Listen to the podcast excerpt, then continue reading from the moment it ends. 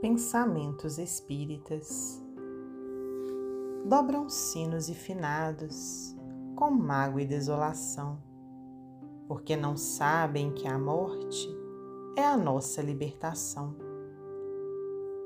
Toda a esperança da fé que vive com a caridade é realizada no mundo da eterna felicidade. A palavra que retens é tua serva querida, mas aquela que te foge é dona da tua vida.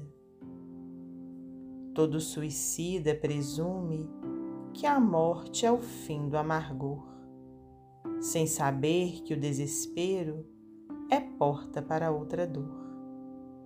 Quem sofre resignado após a morte descansa. Quem luta sem naufragar verá de certo a bonança.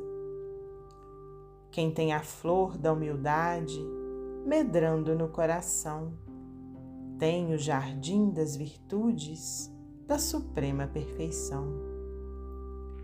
Volve ao céu todo piedoso, coração que andas ferido, Deus cura todas as chagas do mal que tens padecido.